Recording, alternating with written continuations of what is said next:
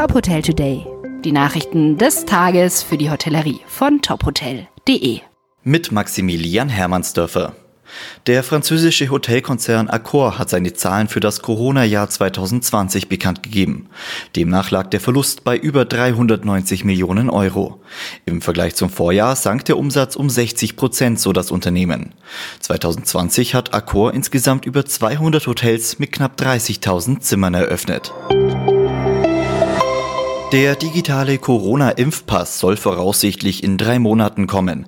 Das sagte Kanzlerin Angela Merkel nach einem virtuellen EU-Gipfel. Noch sei allerdings offen, welche Rechte mit dem Impfausweis verbunden sein sollen. Eine Zweiklassengesellschaft soll jedenfalls vermieden werden, auch beim Reisen.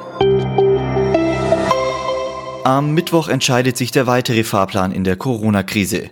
Die Ungeduld in der Wirtschaft wächst. Sämtliche Wirtschaftsverbände warnen angesichts des wochenlangen Lockdowns vor schweren wirtschaftlichen Folgen und dringen auf ein konkretes Öffnungskonzept.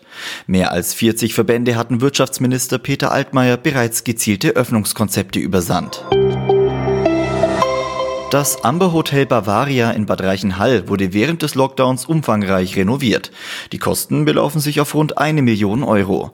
130 Zimmer und Suiten wurden im Landhausstil eingerichtet. Badezimmer, Restaurant und Küche wurden komplett erneuert. Das Hotel plant eine Wiedereröffnung im April.